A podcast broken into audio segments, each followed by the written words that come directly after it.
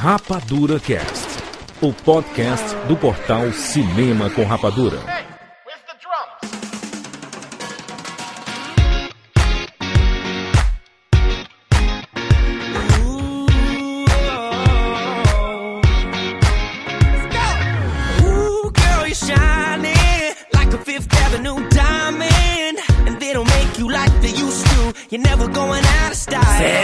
Seres rapadurianos de todo o Brasil. Está começando mais uma edição do Rapadura Cast. Eu sou o Jurandir Filho.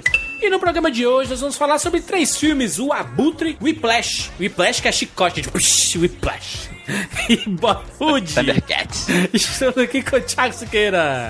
Jurandir, a vida não dá o cantinho lá pra você jogar boliche sem a bola cair no, na, no pulso. Entendi, É Siqueira. um filósofo, né, cara?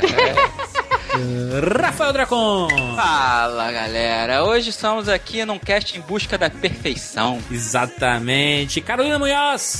O Dracon acabou de roubar a minha frase agora também, que eu ia falar a mesma coisa. Porque foi São perfeita a frase, então se viu, né? Então, pra, pra- pra todas as frases. Serve pro São casal, né? três filmes buscando perfeição de alguma forma. Exatamente. Olha só, nós vamos aqui conversar sobre o Abutre, filme com Jake Gyllenhaal, Whiplash, filme com Miles Teller e com J.K. Simmons, e Boyhood, o novo filme do Richard Linklater, diretor da trilogia do Antes. Vamos comentar sobre os três filmes, não tem spoilers. Dá pra você ouvir de boa e ficar motivado ou não pra assistir algum desses três filmes. Já podemos adiantar que são três filmaços, então vale a pena assistir os três, só pelo título do podcast, depois você volta aqui pra ouvir o cast.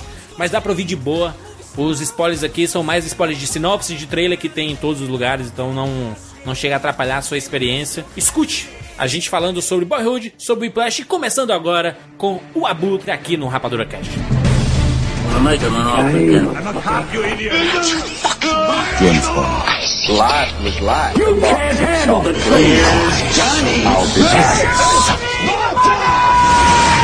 And the Oscar goes to. Rapadura Cast. The name of my company is Video Production News, a professional news gathering service. That's how it should be read and that's how it should be said. I also want to go to the next rung and meet your team, and the station manager, and the director, and the anchors, and start developing my own personal relationships. I'd like to start meeting them this morning. You'll take me around, you'll introduce me as the owner and president of Video Production News, and remind them of some of my many other stories. I'm not done. I also want to stop our discussion over prices. This will save time. So when I say that a particular number is my lowest price, that's my lowest price. And you can be assured that I arrived at whatever that number is very carefully. Now, when I say that I want these things, I mean that I want them. And I don't want to have to ask again.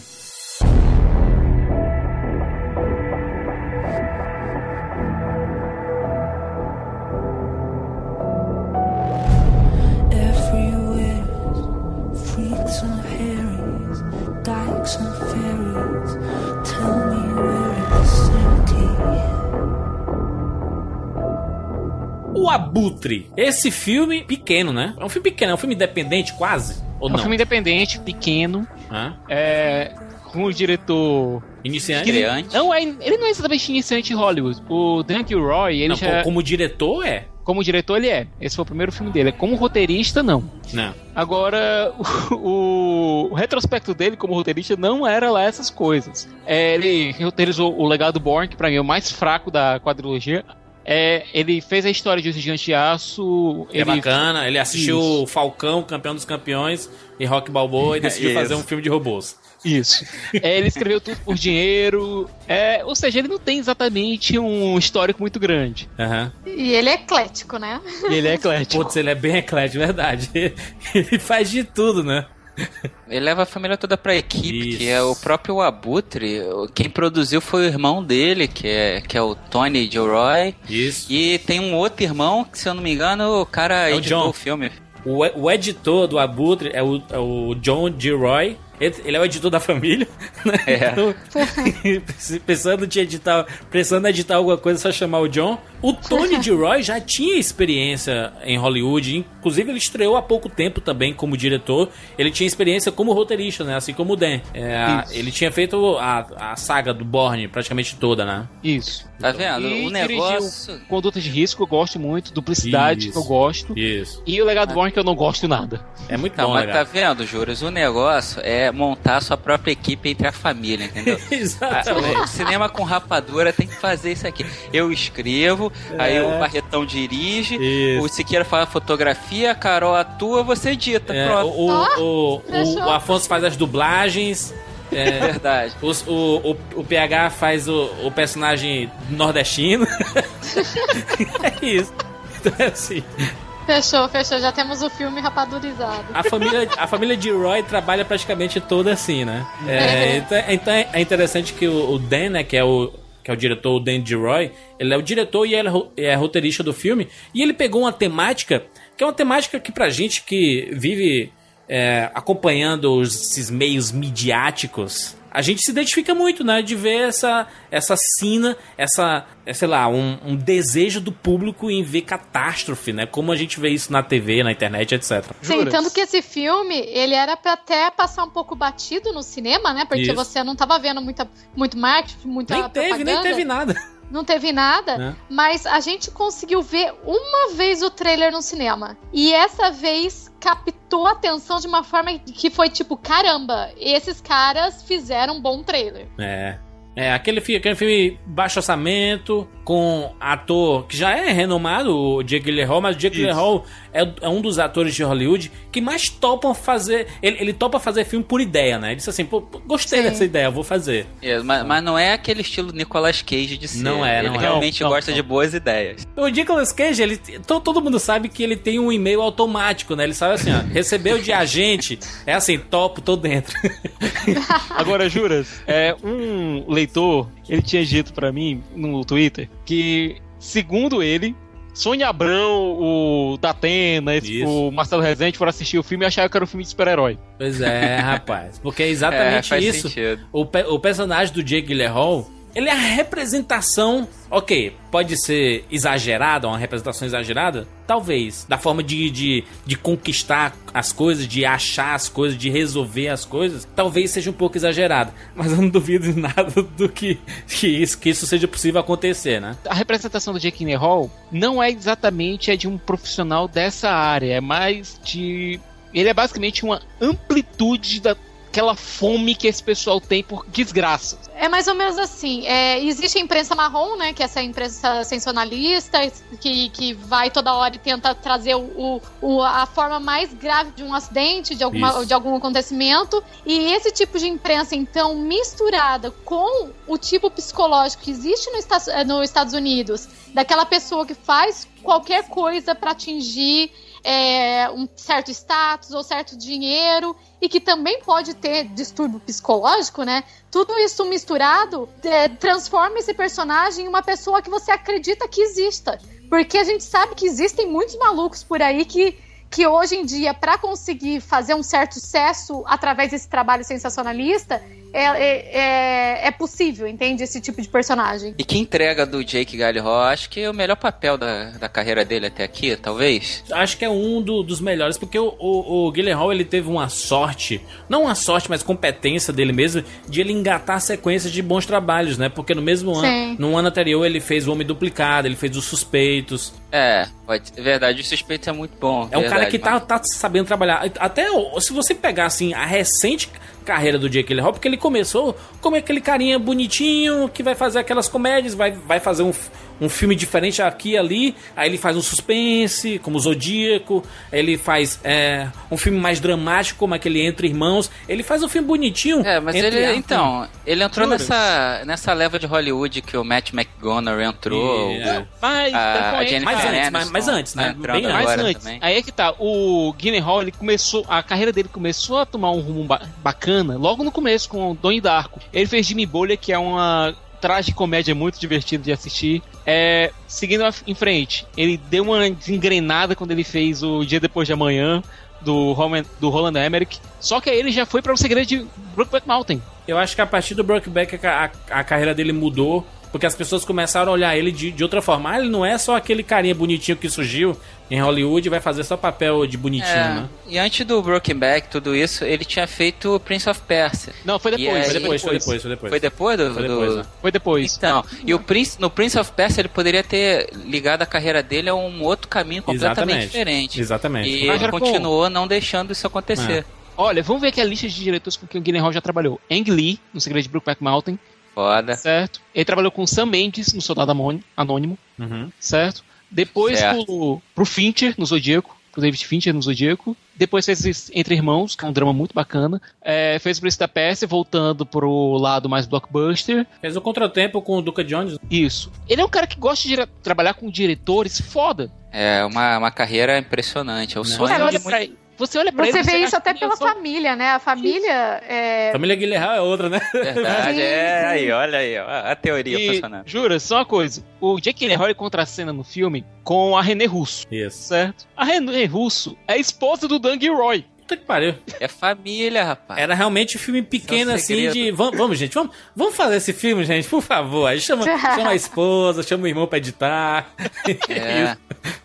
E E, né, e cara? o, o Gyllenhaal, pra esse filme, ele perdeu mais uns 10 quilos pra fazer o papel. E Sim. não era necessário. Exatamente. Pra quem, pra quem ainda não, não se tocou o que é o Abutre, o Abutre ele, ele mostra esse personagem do Jake Gyllenhaal, que é um cara que vive cometendo pequenos crimes pra sobreviver. Ele rouba, putz, ele só rouba cerca de, de, de casas, rouba fio é, de alta tensão pra Tampa de vender. esgoto. tampa de esgoto. Ele é um cara que faz pequenos.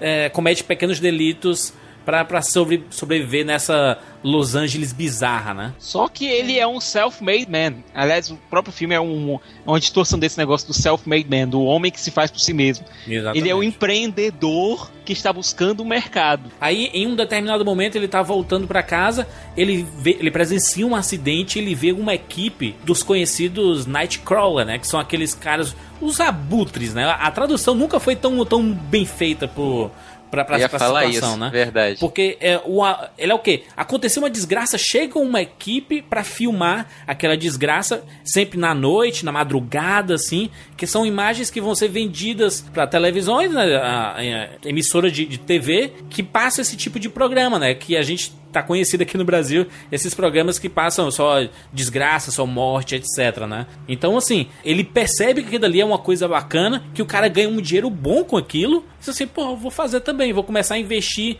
em mim mesmo. Então tem um lado muito empreendedor, como o Siqueira falou, porque é interessante a gente, a gente fui assistir com os amigos, um deles é um cara empreendedor nato. Ele falou assim: "Caralho, esse cara é um filho da puta, mas é um puta empreendedor, cara. Sim. É, ele o cara sabe fazer as palestra. coisas. Exatamente. Você vê pela, pelo crescimento, né? Ele no começo ali tentando fazer um rolo pra conseguir uma câmerazinha num carro fudido com um cara que ele pega meio que da rua praticamente pra trabalhar com ele por nada. E Exatamente. de repente o cara já tá até negociando salário com o outro num carrão foda, com equipamento foda. Vo- você, você começa a se questionar se aquilo que acontece no filme é realmente possível acontecer na vida real, de dos caras estarem mais preocupados em tirar, em pegar a melhor imagem do que, sei lá, acontecer um acidente e a pessoa tá presa no carro, não consegue sair. Aí o cara chega, ao invés de ajudar a pessoa a sair, o cara tá lá filmando, esperando, sei lá, o carro explodir, sabe?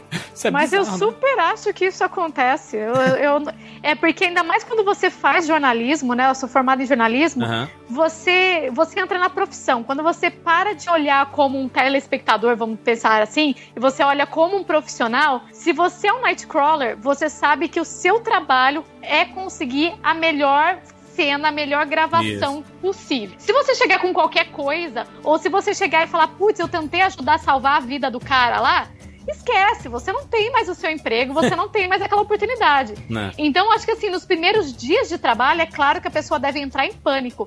Mas depois, deve ser uma coisa igual, por exemplo, quando você está fazendo uma cirurgia, ou qualquer coisa assim, que você tenha que abrir uma pessoa. Qualquer outro tipo de, de profissão que também é, dá aquele impacto inicial, né?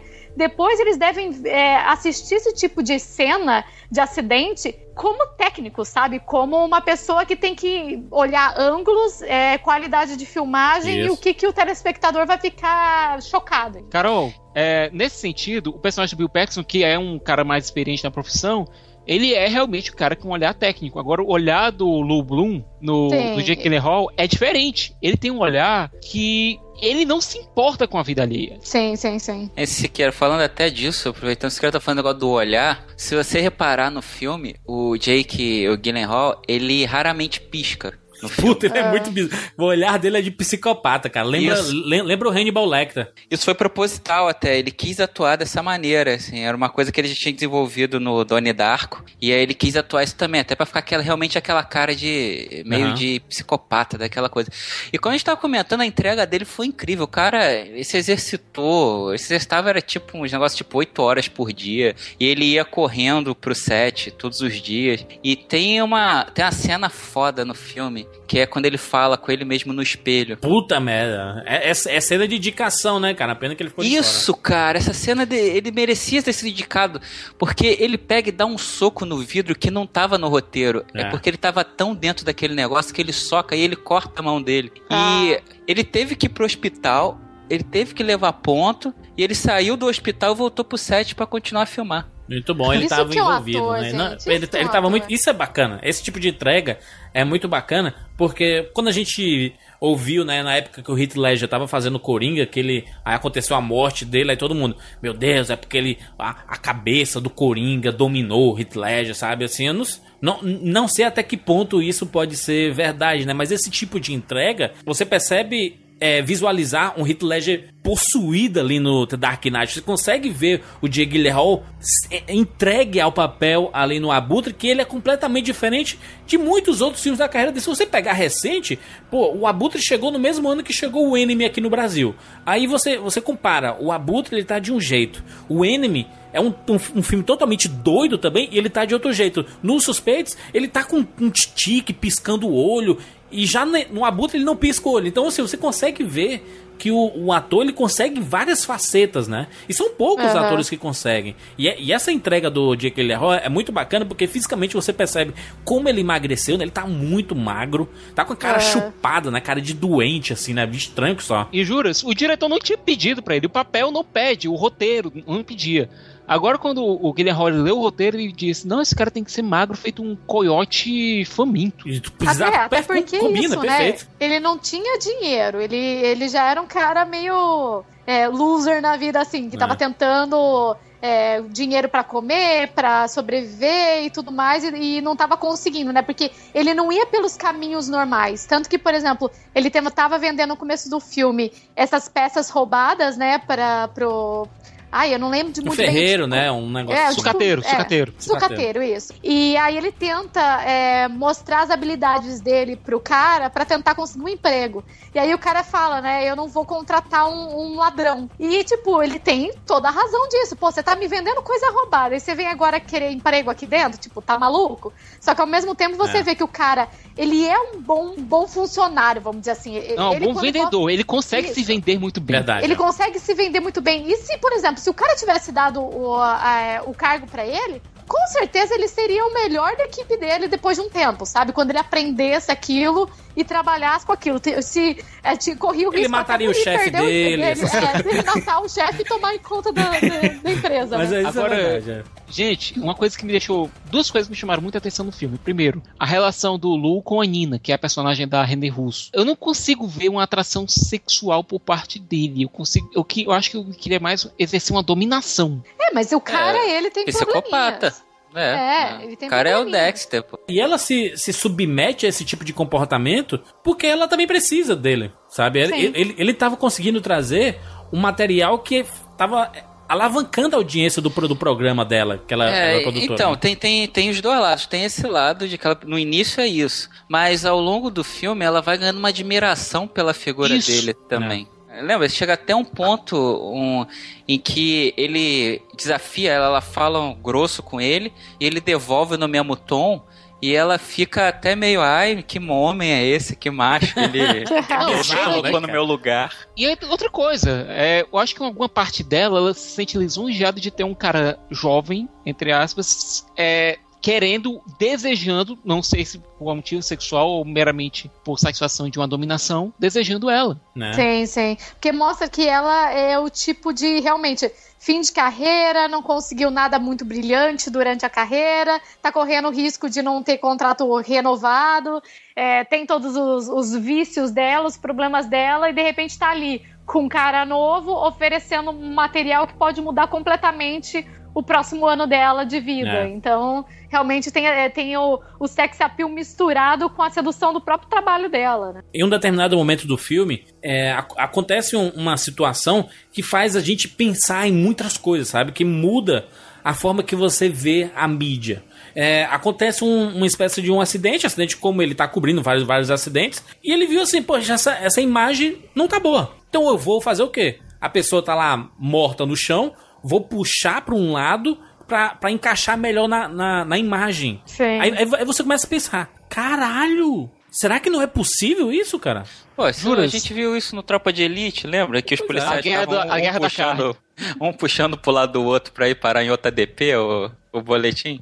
Que absurdo, né? Ao invés de ajudar a pessoa ou prestar os primeiros socorros, o cara tá. O cara é um abutre, cara. Ele tá, ele tá preocupado com. A, aconteceu um acidente. Quem chega primeiro pra fazer a melhor imagem, não pra ajudar, sabe, os caras. Juras, Sim. esse é o problema quando você espetaculariza, você transforma em entretenimento algo que devia ser notícia. O fato é, aconteceu um acidente, uma pessoa está ferida. Pronto, foi reportada a notícia. Agora, quando você transforma isso em espetáculo, quando você com- começa a transformar o sangue em uma matéria vendável, para você degustar enquanto você toma o seu café da manhã, Não. aí a coisa começa a mudar de figura. Nisso começam a surgir é, essas figuras como o Lu Bloom. É por isso que ele encontrou um terreno ele- onde ele pode prosperar. E sem contar que, assim, é a questão do. da- por exemplo, né, no caso que mostra depois é, o maior caso do filme, né? Eles mostram um crime que aconteceu numa casa é, de um bairro é, nobre lá de Los Angeles e tudo mais.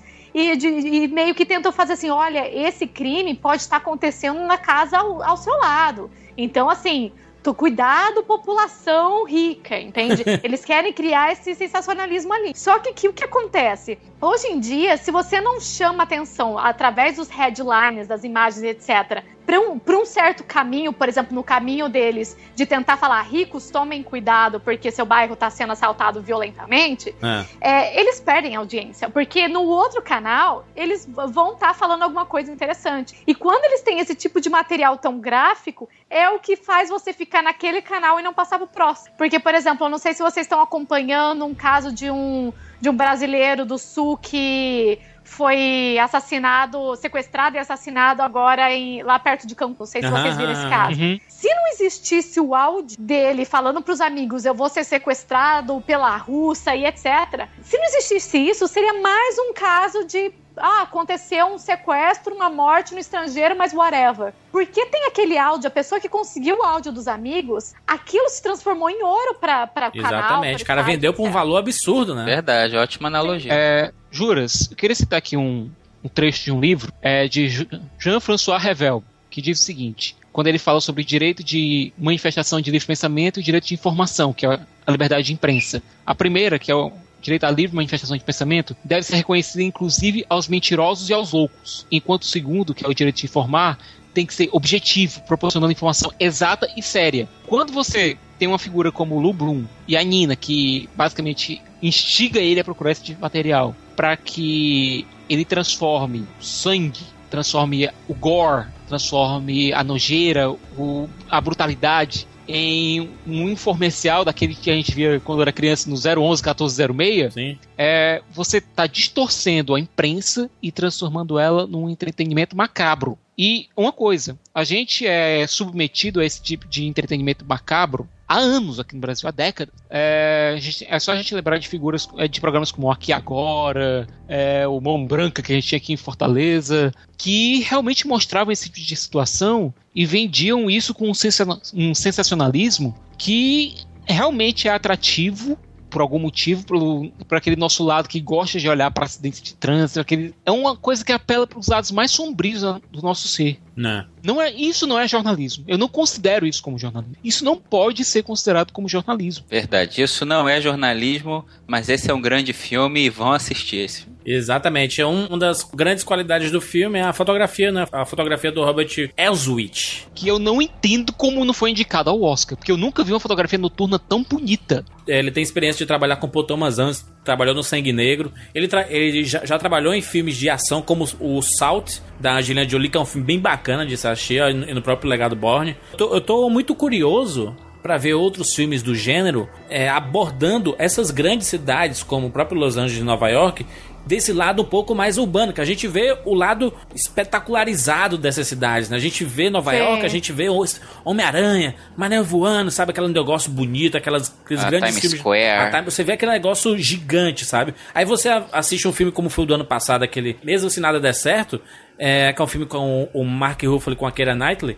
Uhum. Você vê uma Nova York urbana, sabe? Suja, diferente, É. mas que eh, você entende que moram pessoas ali, porque dos outros filmes a gente pensa assim, caraca, que negócio brilhoso, né? Colorido. Será que mora alguém aqui de verdade ou é um lugar falso, sabe? E a Los Angeles, que é, que é mostrada desse, desse filme, mostra exatamente isso. Ok, que o personagem pede isso, porque ele é um. Um Nightcrawler, né? Um cara que vive pelos becos de Los Angeles.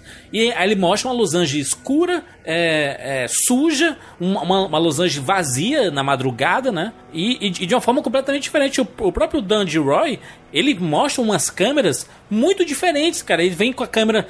Tem, tem, um, tem um plano que é espetacular, que a câmera sai flutuando por cima do carro em alta velocidade, que ela, que ela sai da frente, aí sobe o carro, desce lá atrás e dá a volta do lado, assim, tudo sem corte, sabe? É uma câmera espetacular. Então, assim, é um filme pequeno, independente, mas que se arriscou em várias coisas. E deu muito certo, né? Pelo menos na, na- na minha opinião, né? Enfim, notas. Notas de 0 a 10 rapidinho. Para o Abutre. Dracon. O Abutre, pra... eu vou dar 9 de 10. Carolzinha? Eu vou dar 8 de 10. Siqueira. 10 de 10. Eu também dou 10 de 10. Abutre é um filmaço. Vejam, vejam. Were you rushing or were you dragging? I, I don't know. Start counting. Five, six, seven. In four, damn it! Look at me! One, two, three, four. One, two, three, four. One, two, three, four. Now, was I rushing or was I dragging? Oh, I don't know. Count again. One, two, three, four. One, two, three, four. One, two, three, four. Rushing or dragging? Rushing. So you do know the difference.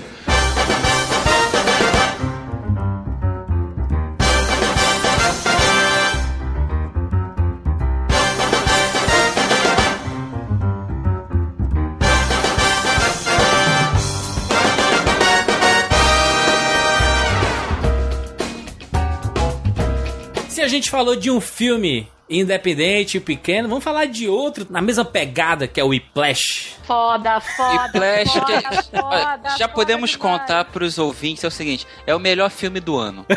Ok, ok que o ano começou agora, né? É o melhor filme do ano, cara. Isso aí é igual. ó, Deixa eu explicar pra vocês, contar pra vocês. Isso aí é igual.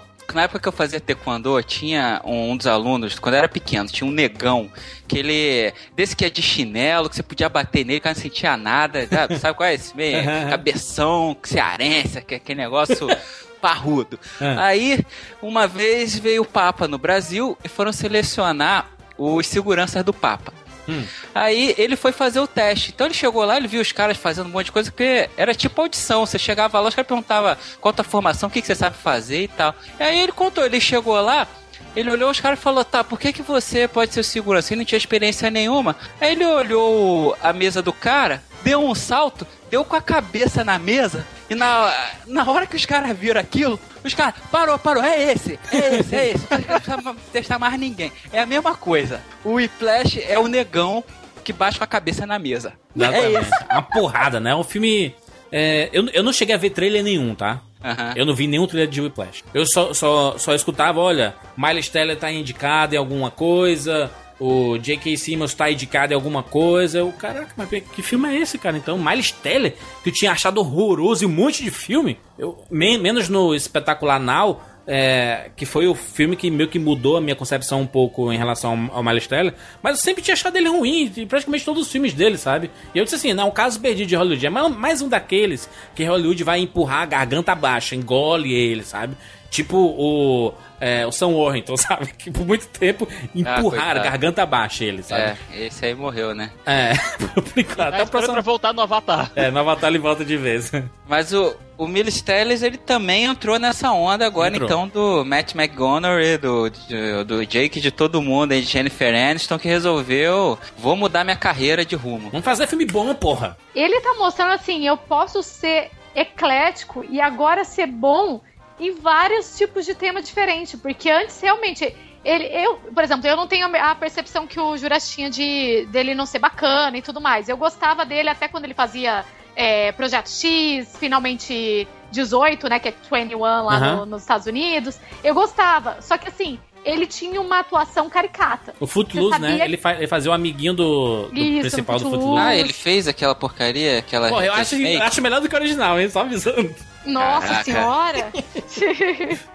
então, assim, ele tinha esse negócio de frat boy, o garoto zoeira ali da festa e pronto, sabe? E aí, e aí depois ele começou a entrar para esse grupinho é, meio do- dos, dos filmes é, Divergente, The é, Spectacular Now, É. meio John Green da vida, assim, né? Esse grupinho que agora eles estão pegando os mesmos atores e, e só mudando no- no- nas produções, né? Isso. E que ele tava assim, tá, no Espetacular Noel ele tá incrível, mas assim, no Divergente, por exemplo, não, não fede um cheira, sabe? Ele É. tá ok ali no filme. E ele chegou agora no momento em que ele falou: ok, ele foi incrível no Whiplash e tá seguindo uma carreira em Hollywood agora de fazer Fantastic Four, de começar a fazer esses filmes assim, né? Ele pode ser tanto um negócio comercial quanto um negócio pra prêmio. Esse cara vai ser o Senhor Fantástico, hein, gente? No Quarteto Fantástico, só pra avisar. É, Ah, é? eu estou com medo por ele. Eu É. estou com medo por ele. Ah, tá, tá falando sério? É ele que é o, que é o seu fantástico? É, ele, ele que é o Sim, líder sim. do Quarteto Fantástico, tá? Nossa senhora, é. é. Aí eu É. acho que se ele fizer um, se ele trabalhar certinho,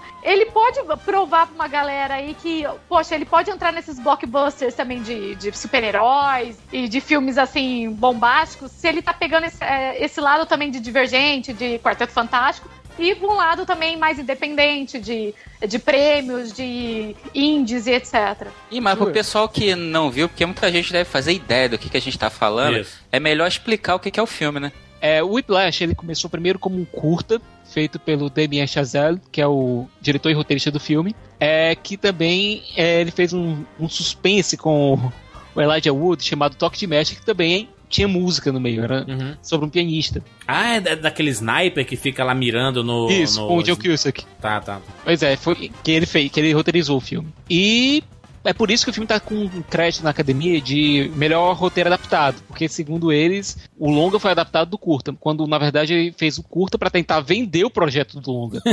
Assim É. como foi a turma dos do Jogos Mortais também, eles fizeram curta e deu tão certo em Sanderson que eles decidiram fazer o longa, né? Pois é, agora eles tiveram pouco tempo pra fazer o filme, o filme foi filmado. As, as imagens do filme demoraram 19 dias. Caraca, não Caraca. parece. Não, não parece que foi um Sim, filme feito isso. rápido assim, sim, sabe, cara? sim.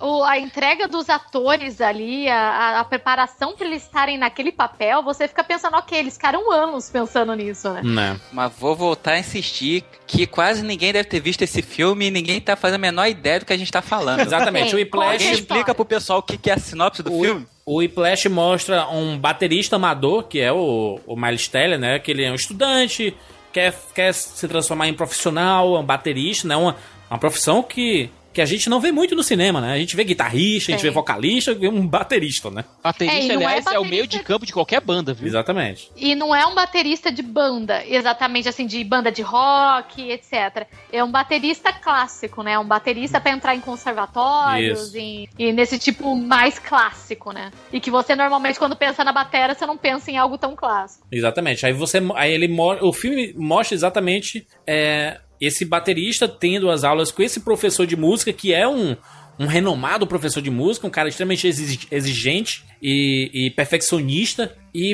e mostra esse embate entre esse cara que tem um talento natural, mas é iniciante, começou agora, mas ele tem um talento natural e esse professor de música que tem um ouvido bizarro, sabe?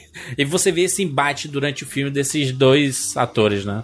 O Teller e o Simons. Ele tem um ouvido e uma metodologia polêmica. Isso. É uma forma de ver a profissão e ver a forma de ensinar de uma maneira completamente né, diferente do que seria considerado politicamente correto na parte didática. Exatamente. E, e olha só, e, e assim como no Abutre, eu não duvido que exista professor assim, tá? Tô, pô? Não, mas não. super existe. Juras, o, prof- o personagem do J.K. Simmons, ele é o tipo de cara que eu acho que ele faria o sargento do Arlie Erme no Nascido para Matar chorar. Nascido pra matar, do Kubrick, exatamente. Isso. Aquele discurso que ele dá pros, pros novatos, né? Isso. O sargento do Nascido para Matar, eu acho que seria levado às lágrimas por um professor desse. Aliás, eles parecem fisicamente falando, hein? O, o J.K. Simmons, Pra quem não sabe, é o chefe do Peter Parker lá da trilogia do Homem-Aranha do Sam Raimi. Isso, aquele E ele é pai da monstro. Juno também, não é? Pô, caralho, pai da É Juno, o pai da exatamente. Juno. E olha, tem um motivo pelo qual o J.K. Simmons está nesse filme. Ah. E esse motivo tem nome e sobrenome. Jason Reitman. Jason Reitman, por quê? Foi o Jason Reitman que entregou o roteiro pra ele. O Jason Reitman, aliás, é produtor do filme. Aham. Entregou o roteiro pra ele e disse: faz. Aí ele falou, ok. O, o, o Jason Reitman, pra quem não sabe, é o diretor do próprio Juno. né? Isso. E é amigo É. do J.K. Simmons. Chegou pro J.K. Simmons e olha, esse papel aqui é teu, cara. Aliás, dicas de dois filmes pra- pra você assistir do, do Jason Reitman que eu gosto muito. Obrigado por Fumar e Amor Sem Escalas. Uhum. Vá na fé, assista com fé. Dois filmaços. E acaba mostrando então essa relação entre aluno e professor e principalmente a superação de um artista. Que pariu, Porque exatamente. que é incrível isso, assim, qualquer pessoa que tenha uma, uma veia artística, assista esse filme, porque você vai ver realmente um cara se entregando pelo que ele acredita, pela arte dele, e naquela questão que às vezes você pode não confiar que, que, que você vai ter uma chance, ou não confiar tanto no seu talento, mas se existe aquele ponto que você fala, mas putz, eu acho que eu sou talentoso, caraca, meu, é isso que mostra nesse filme, que ele Exatamente. vai e luta com, com, com sangue mesmo, né? Você vê a, a paixão. Esse filme pa- parece aquele discurso que a gente sempre escutou, assim, ah, pô, se você se esforçar um dia você vai conseguir. E esse filme bate nessa tecla, assim, de que todo mundo é capaz de conseguir se doar. Se você der suor, se você der sangue, se você se esforçar, se você é, não se deixar abalar, né? E o filme fala exatamente disso, cara. É muito forte o jeito que é mostrado. Foi a primeira vez que eu senti a mesma coisa que. Uma, pelo menos uma sensação parecida que quando assisti Gênio Indomável pela primeira vez. Que é um filme que eu já assisti 50 vezes, sendo pra mim um dos maiores roteiros que a gente tem. E, e ele capta a- aquela, aquela energia.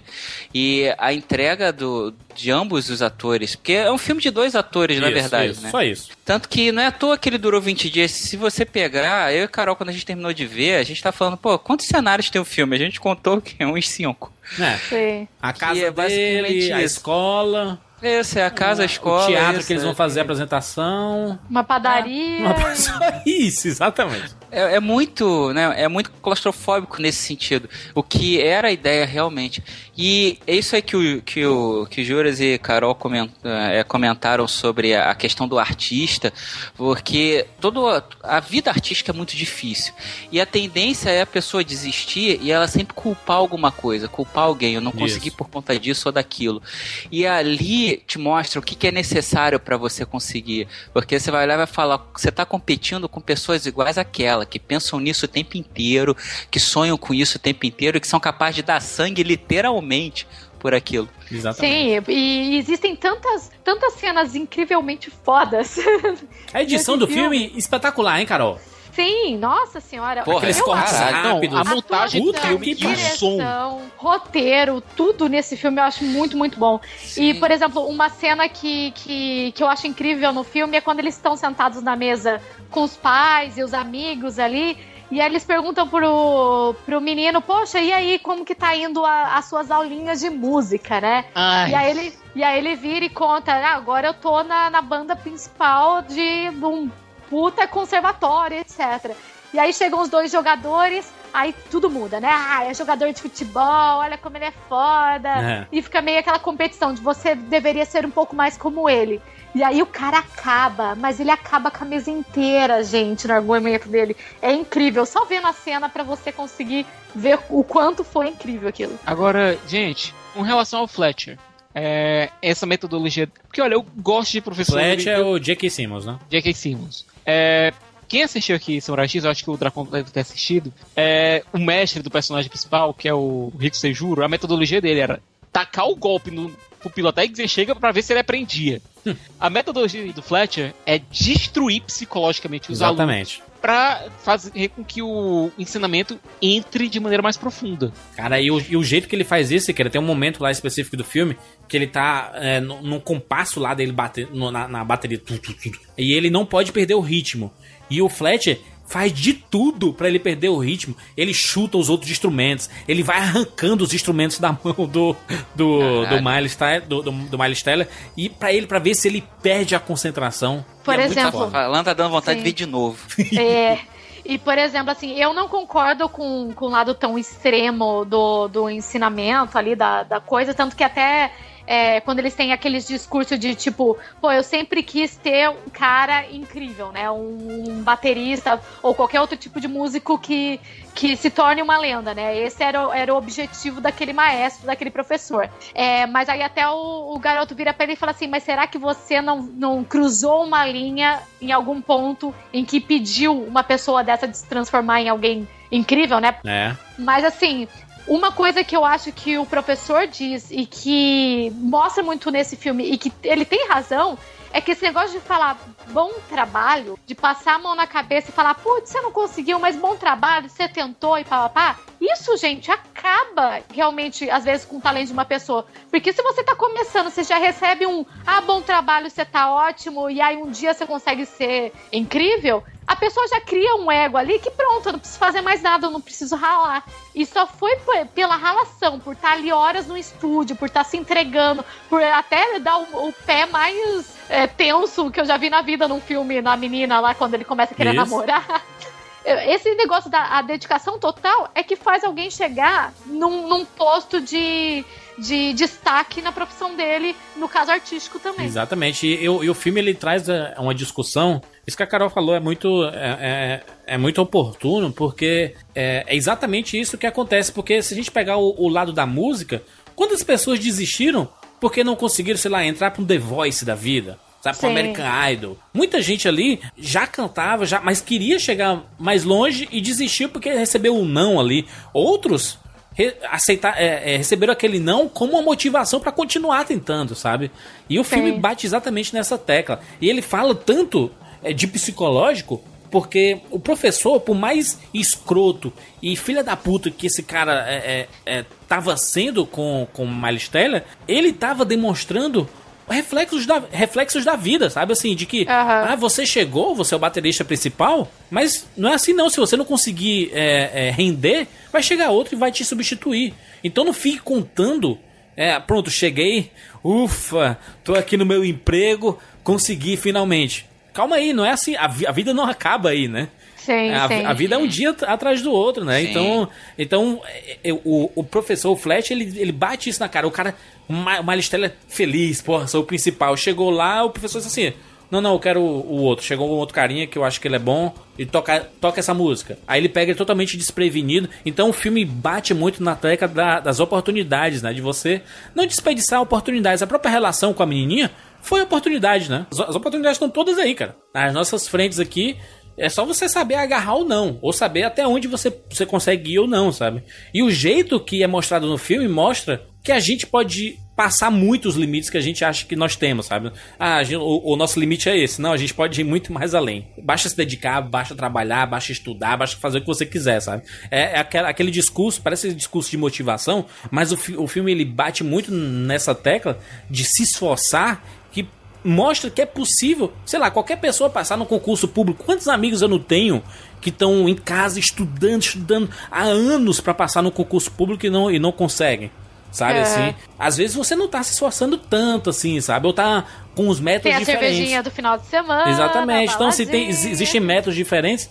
Então, assim, se você assiste esse filme, se você tá querendo conquistar alguma coisa na sua vida, você assiste esse filme, você sai dele extremamente motivado a tentar, sabe? Aham. E se você toca bateria, então. Puta que pariu. Ah, é o filme do baterista. É o filme né? pra você, É. é. o filme pra você. É porque não tem Até- como a gente falou no começo ali, não tem filme de baterista, né? É, até quando, quando a gente saiu do filme, a gente começou a se perguntar assim, cacete, assim, o Miles Teller, ele, ele tem que ter alguma prática pra poder Ele, fazer tem, isso. ele toca bateria desde os 15 anos. Pois é, Porque não era aí- fingimento ali, né, Darko? Não era É, fingimento. aí eu fui ver exatamente isso, cara. Ele toca desde os 15 e ele ainda teve quatro horas por dia ali para a mais de aula para poder fazer o papel. E ele realmente ficou com bolha na mão, ele realmente sangrou no filme. Inclusive a entrega, assim como a gente estava falando da entrega do, do Jake Gyllenhaal na, no Abutre, ele teve uma entrega nesse filme que tem, existem cenas dele tocando que é até ele se acabar, é até ele se esgotar na, na, na Aham. tela. E teve um acordo ali entre eles e o diretor. O diretor, ele não gritou corta. Até o Teller realmente se esgotar e cair ali na baqueta de tanto tocar. Porra, é um, é um, é um filme que eu quero Que ver a, a versão de bastidores, assim, com esse monstro. Foi o que eu Essa- falei não. também quando eu Sim, saí. O filme que você quer comprar o. Blu-ray pra, pra ver todos os extras, pra ver making off, pra ver entrevista, pra ver tudo. Eu também tinha esse pensamento quando eu assisti uma puta interpretação que foi do Heath Ledger no The Dark Knight, de pensar Aham. assim, pô, o material de bastidores vai ser foda, imagina ver a preparação do cara. Não, não tem. Não, não colocou nada. Não, Putz. E, colocou gente, nada.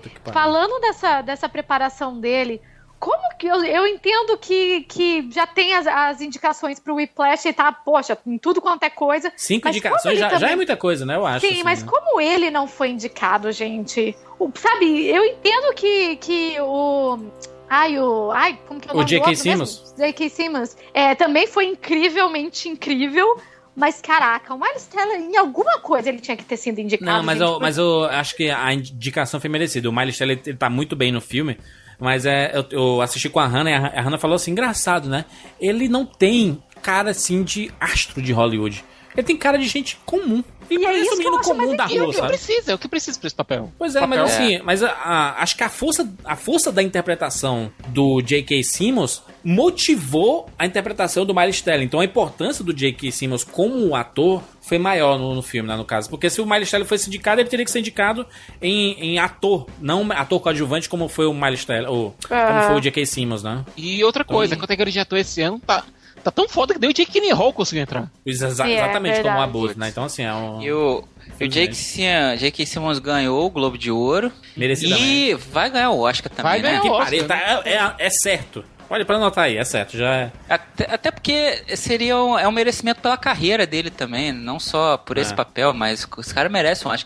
E ah, quando a gente tava comentando a entrega dos dois, foi que é uma coisa incrível, tem uma cena que não é spoiler, porque ela tá no trailer. Que é logo no início, que ele vai fazer a audição pra tentar entrar na banda. E aí o J.K. Simmons quer que ele acelere, ele quer que ele faça no ritmo dele a, a batida. E às vezes ele acelera, às vezes ele vai lento demais. E ele fica naquela tentativa, nunca consegue. E aí o J.K. Simmons chega pra ele, começa. E na hora que ele começa, o J.K. Simmons, pá, dá um tapa na cara dele. aí ele fica em choque e começa de novo, pá, toma outra. Ele pergunta, e aí, tu acelerou ou tu diminuiu? Não sei, pá, toma outra porrada. e aí, essa cena, eles, fiz, eles filmaram várias tomadas, várias vezes, e com o J.K. Simmons simulando o tapa. Até que na última cena, o Simmons e, e o Teller, eles próprios decidiram, vamos gravar de verdade. E é essa cena que a gente tem no filme. É uma porrada na cara de verdade. Que bonito. Caraca, meu, incrível. Nossa, esse tipo de filme dá orgulho, sabe? Você, você sente orgulho de todo mundo que tava na equipe, de todo mundo que fez essa história acontecer. Se o Oscar do J.K. Simmons é garantido, eu boto minha mão no fogo aqui pro, pra, pra edição, montagem. O Whiplash tem uma montagem Ah, sim. inacreditável. Verdade, verdade. E design de som. O design de som do filme é fantástico. Espetáculo, Sim. assim. Eu acho que é um filme que vale muito a pena assistir. Nota unânime? Ah, É com isso. certeza, pô. né? 10 Não, só a minha. Só a minha que é diferente, que a minha é 20. Ah, muito bom. 4, 10 de 10. Filme extremamente rapadurizado aqui. You know what I'm realizing? My life is just gonna go like that. This series of milestones. Getting married, having kids, getting divorced. The time that we thought you were dyslexic. When I taught you how to ride a bike. Getting divorced again. Getting my master's degree. Finally getting the job I wanted. Sending Samantha off to college. Sending you off to college. You know what's next? Huh? It's my fucking funeral!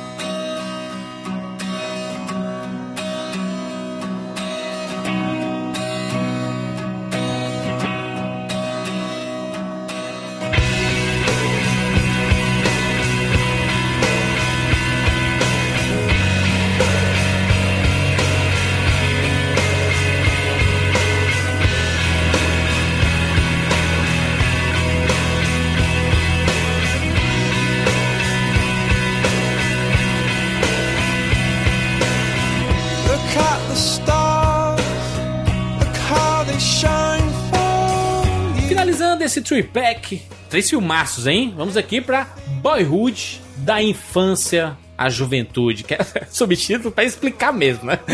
Assim, Sim. você vai Muito É didático. título do SBT, né?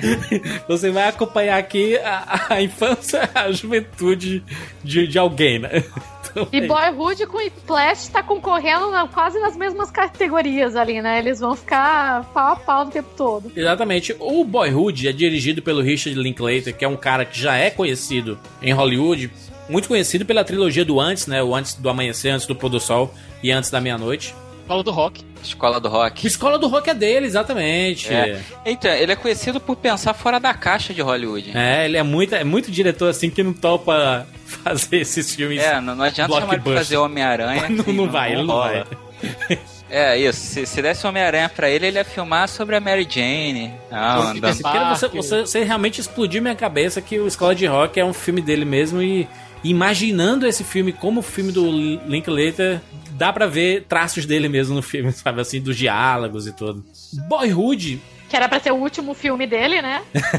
É, que verdade. não vai, mas era. É mais que um filme, né? É mais uma experiência do que um filme, até. O Boyhood é uma experiência cinematográfica e mais uma experiência de linguagem, experiência de desenvolvimento de filme, né? Porque é, é quase inédito, não é inédito porque já aconteceu uma ou duas vezes na história do cinema, ser filmado por tanto tempo e você acompanhar a trajetória daqueles personagens, né? Mas do jeito que foi feito Boyhood, de você acompanhar um moleque e ver esse intervalo de 12 anos do crescimento dele, não só do moleque, mas dos personagens, dos pais, da irmã, sabe? E acompanhar todo esse processo de crescimento daquele personagem é uma coisa inédita, né? E o Ri- o Richard Linklater começou a filmar esse filme quando? Se quer em 2002, né? 2002. 2002. Até 2013. E ele foi até 2013 filmando uma vez por ano. Então, isso que é engraçado, né? Esse período tão longo. Poxa, o quê? 12 anos aí no, no processo. Isso. E no final das contas, eles gravaram 39 dias.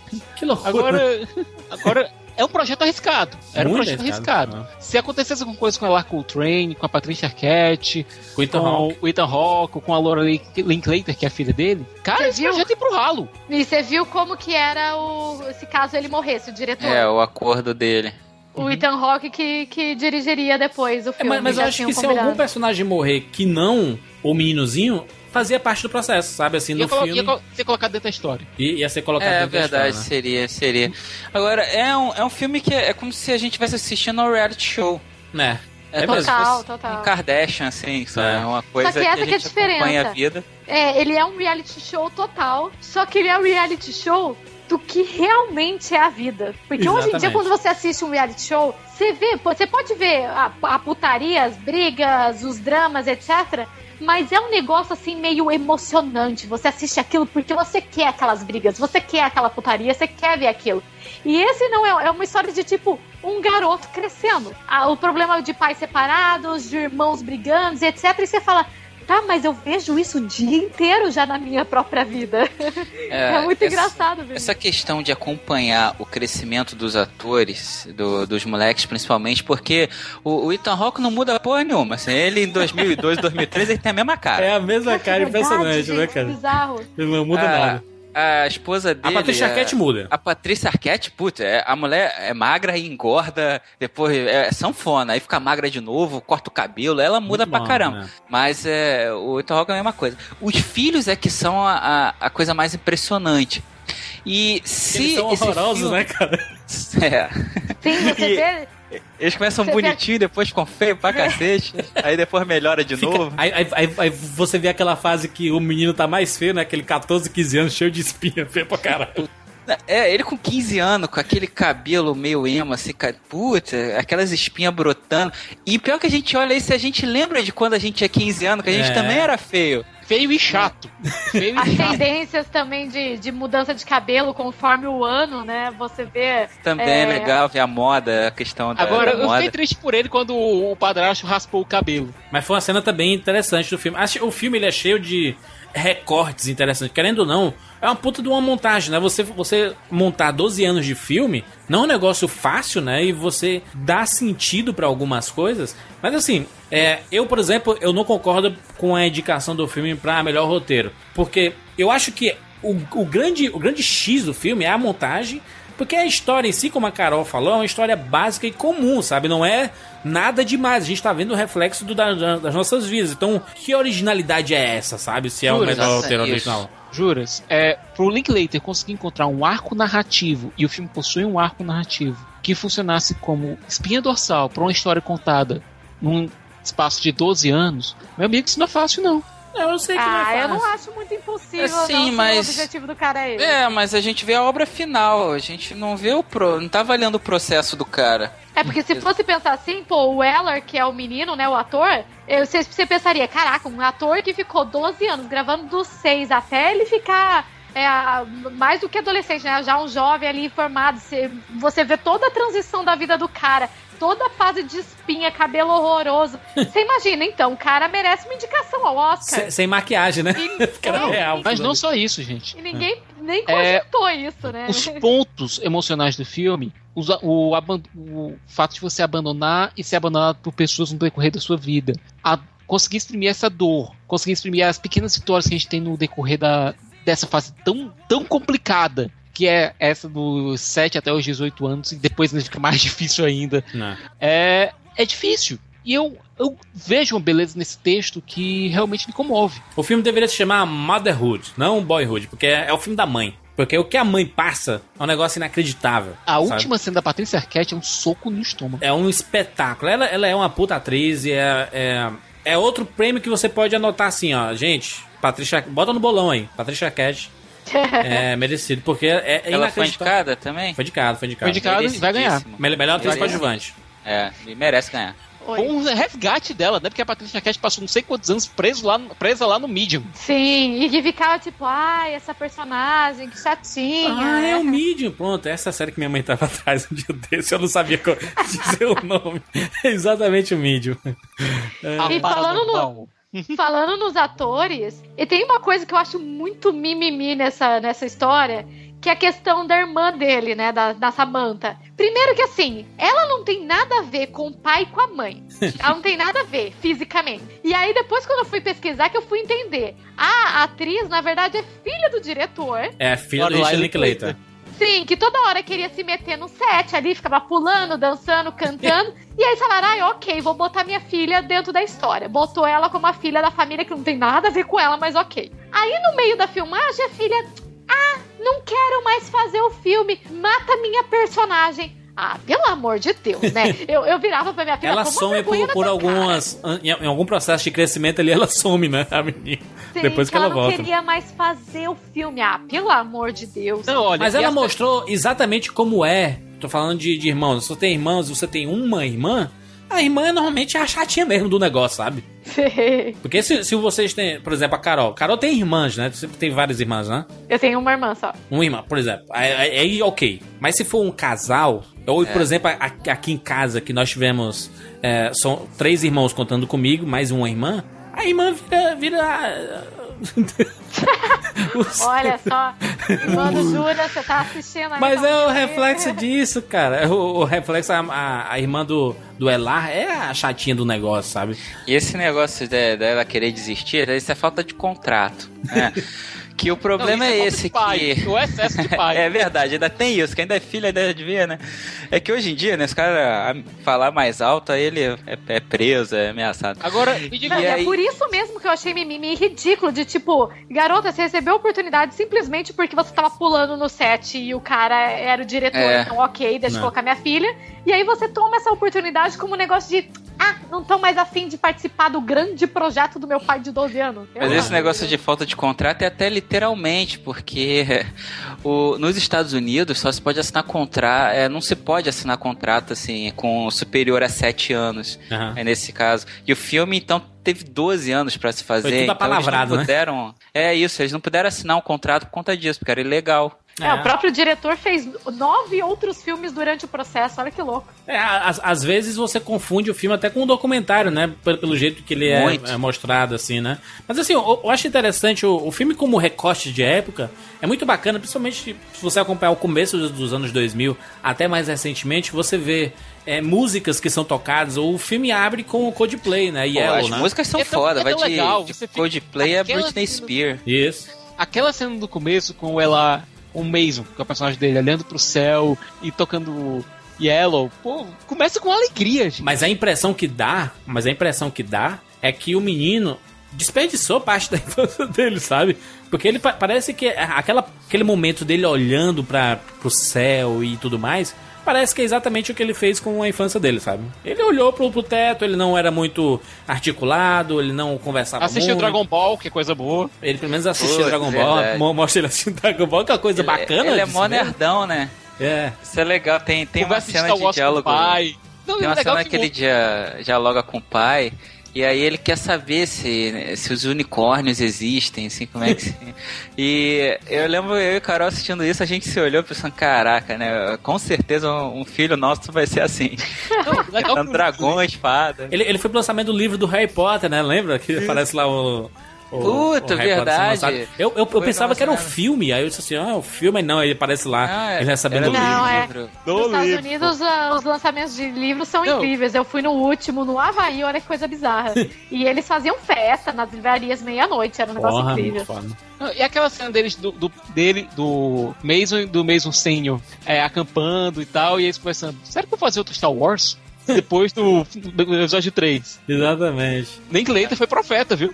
O, o filme ele traz coisas é, bacanas, né? Assim, é, é, é mais como a gente conversou no começo. O Richard Linklater ele é um projeto, né? Então não é imposs seria impossível a academia não indicar pelo menos algum, algumas coisas do filme, sabe? Porque é, é uma dedicação tão grande pro cinema e, e Hollywood adora esse tipo de comportamento, sabe? Assim, de quando o cara ou faz filme falando sobre a história de cinema e a história de Hollywood, principalmente, ou tentando experimentar coisas, como foi o Gravidade com o Quaron, experimentou várias coisas bacanas em termos de câmera, sabe? Então, assim, Hollywood gosta desses experimentos. E as indicações do Boyhood, assim, as seis indicações, são extremamente justas. A vitória do Globo de Ouro é justa, beleza. Porque o, o Globo de Ouro é, é aquela preliminar, né? Que ninguém se importa muito, mas é aquela preliminar que acontece antes do Oscar, né? É nada mais É. do que isso. Até, até porque você separar filme assim, drama e comédia musical, que porra é essa? Mano? Categorias são essas, gente? Mas a,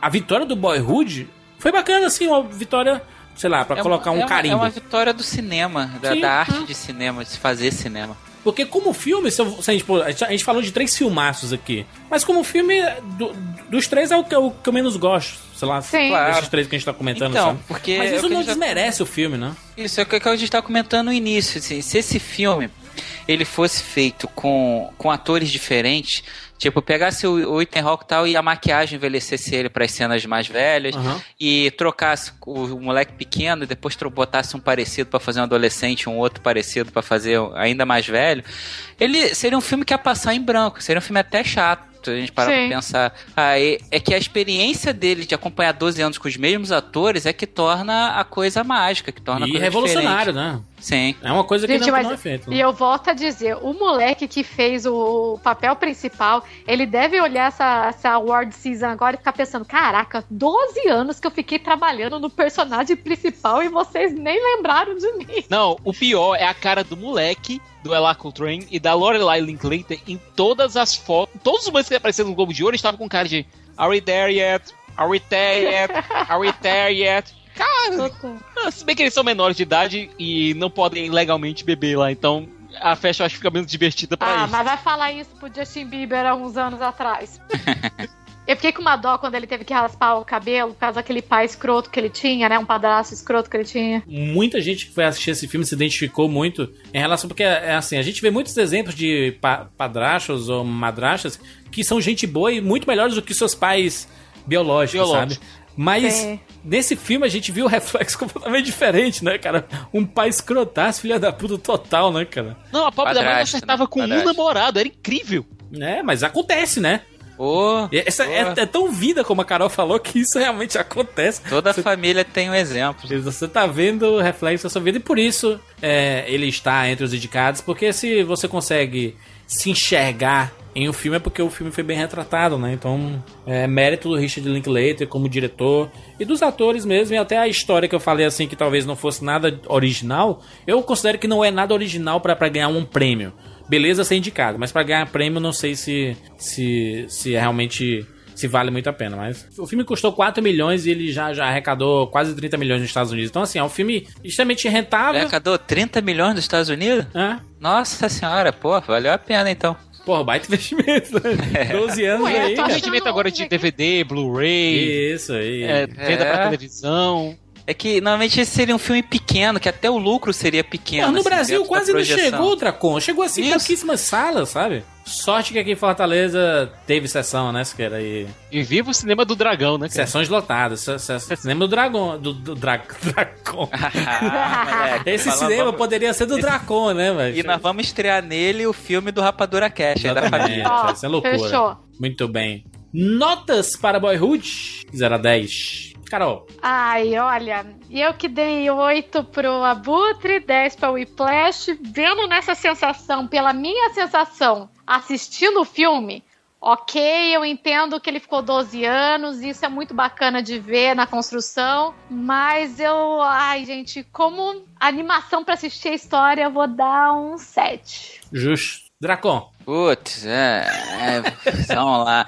É que é, é dividido realmente essa, essa sensação, assim. Aham. Como, como experiência de cinema é 10. Aí, por causa de tudo que a gente já falou. Como filme, realmente. Como filme é, é 7. Hum. Mas como experiência de cinema é 10. E, e dá, dá pra fazer uma média, não? De... É, vamos, é, vamos fazer uma média aí, né? Dá o quê? 8,5? um 8. Um 8. oito. É. Pra rapadurizar, né? Pelo menos ah, rapadurizou. Notou. Siqueira. 10. Siqueira nem pensa muito, né, Siqueira? Nota 10, é isso. Não, ainda mais eu escrevi sobre o filme no Rapadura, minha Isso. crítica tá lá, nota Exatamente. de 10 e 10, cara. Exatamente. Eu, eu fico assim, eu fico mais pro lado do Dracon do que do Siqueira. É, concordo com tudo que o Dracon falou, assim, como experiência cinematográfica é extremamente interessante e é muito recomendável você ir assistir pra presenciar esse tipo de experiência, né? Mas como filme, assim, eu não. não- eu, eu consegui comprar a ideia da história, sabe? Inclusive, a tocan o tocante momento da, da Patricia Arquette, que é foda. É um momento que toda mãe passa, sabe? Mas ainda assim eu não consegui. Pá, esse filme que eu quero ter na minha prateleira. Não, não sei se eu quero ter na minha prateleira, sabe? Eu tenho espaço pra vários outros, mas o Boyhood talvez não seja um deles. Mas, mas é, é sim um filmaço. É sim um filmaço, por tudo aquilo que a gente já falou. Então, mas, mas eu fico mais pro lado do Dracon, eu fico nota 8 também. É um filme que eu rapadurizo para as pessoas irem assistir, que vale muito a pena pela, pe- pela ideia e pelo processo. É uma coisa inédita, né? Porque a gente, a gente só viu o quê? A gente viu no, em Blockbuster, a gente viu no Harry Potter, né? Os 10 anos que se passaram desde o primeiro até o último, né? E a gente E viu aqueles no- personagens crescendo e tudo, E aqui né? no Brasil a gente viu o Laranjinha e o Acerola. Exatamente, que saíram lá do Cidade de Deus e a gente viu a Cidade dos Homens e os filmes todos, né? Até, até o, o Acerola aí pro, pra turma do Didi. É, é, aí acabou, sei lá. Aí, né, aí não deu, né, cara? Mas enfim, tá aí. Três filmes comentados aqui no Rapadura Cast. Deixe seu comentário aqui sobre os seus filmes favoritos, as suas notas. Você concorda ou não com as nossas notas? Deixa sua opinião sobre esses três filmes. A gente vai tentar fazer isso sobre os principais indicados ao Oscar também, então fiquem ligados aí. Porque não, não dá, às vezes, é muito filme, né? Tem uma semana aí que vai estrear seis indicados ao Oscar. Caraca. Como que a gente vai fazer pra dedicar um Rapadura Cast, tá? Melhor pra dedicar Vai ser um six-pack. Tipo É. cervejinha, sabe? Six-pack. É, é por isso que é bom a gente dedicar pra, pra três, que pelo menos a gente consegue abordar um pouco de cada um. Deixa seu comentário aqui no rapaduracast.com.br, siga a gente lá no Twitter, arroba rapadura. Você encontra a gente por aí. Até semana que vem. Tchau. I remember when, I remember, I remember when I lost my